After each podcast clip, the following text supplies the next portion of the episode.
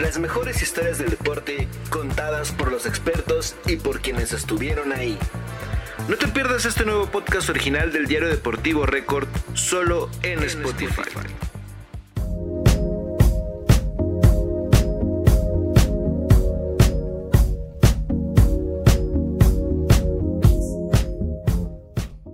André Pierre es el extranjero modelo.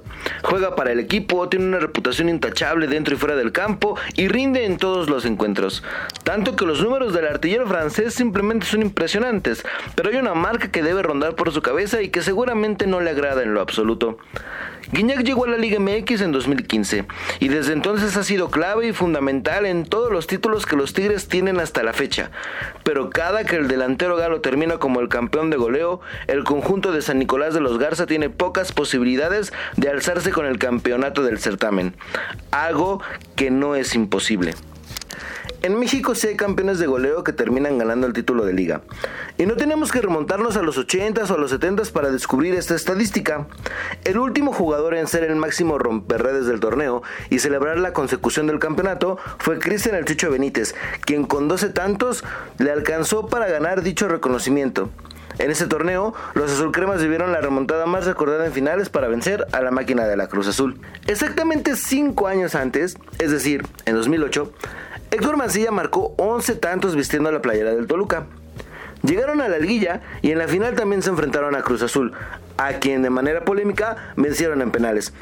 El delantero chileno se convirtió apenas en el segundo jugador de los Diablos Rojos en ser campeón de liga y en ostentar el título de máximo goleador. José Saturnino Cardoso consiguió tres títulos dobles, en el verano del 98, en el verano del 99 y en la apertura 2002.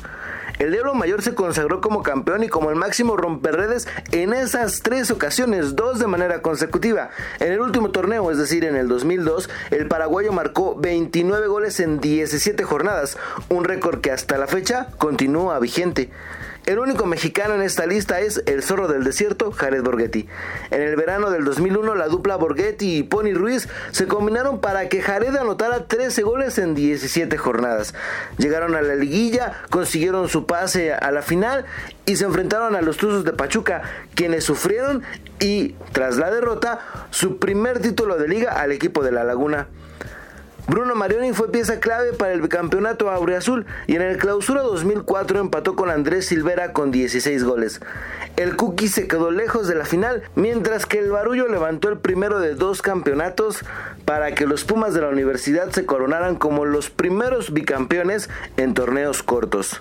En siete años Guiñac ha sido campeón de goleo en tres ocasiones. Este torneo es el primero en donde pasan de la ronda de cuartos de final y se espera que el Bómboro pueda romper su maldición y que por primera vez en la historia del cuadro regimontano los Tigres puedan ver al máximo goleador del certamen levantar el título de liga.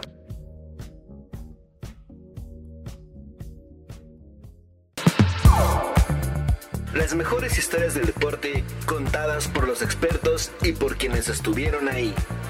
No te pierdas este nuevo podcast original del diario deportivo Record solo en, Spotify.